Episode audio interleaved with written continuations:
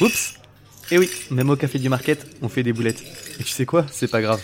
Pour dédramatiser tout ça et favoriser la créativité et l'expérimentation, je te propose de partir à la découverte de nos plus belles boulettes et des leçons qu'on en a tirées.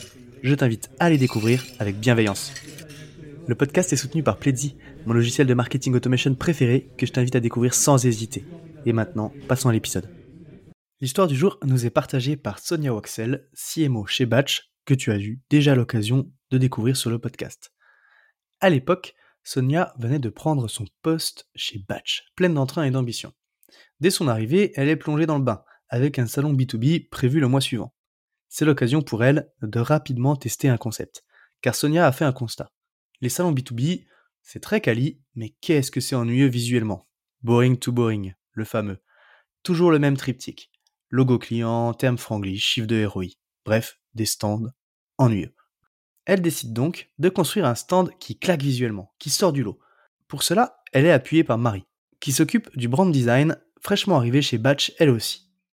Ensemble, elles conçoivent la perle rare, un stand qui casse les codes et qui attire le regard, avec de jolis contenus, des visuels accrocheurs, pour mettre en avant leurs clients via des verbatims, des images sympas pour illustrer les projets, de l'humour à foison, le tout ayant vocation à créer une traction forte par l'image vient le moment de se rendre sur le salon pour monter le stand. Et là, c'est le drame. Trois heures que Sonia tente tant bien que mal de monter le stand qu'elles ont imaginé. Les contenus sont canons, mais le format est mal pensé. Sonia tente tout ce qu'elle peut, mais rien ne marche. Enfin, rien ne colle. Quatre semaines de conception et de réalisation qui tombent à l'eau.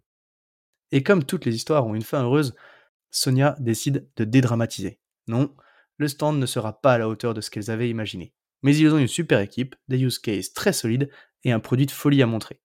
Les clients et les prospects ne viennent pas pour voir un stand, et cela ne les empêchera pas de faire un bon salon. La morale de cette histoire? Allez à l'essentiel, misez sur la simplicité. Elles ont voulu offrir à leurs visiteurs une expérience exceptionnelle sur la forme, mais elles auraient dû se concentrer sur le fond, sur le message. Et voilà pour la boulette d'aujourd'hui, et je te dis à très bientôt pour une prochaine histoire.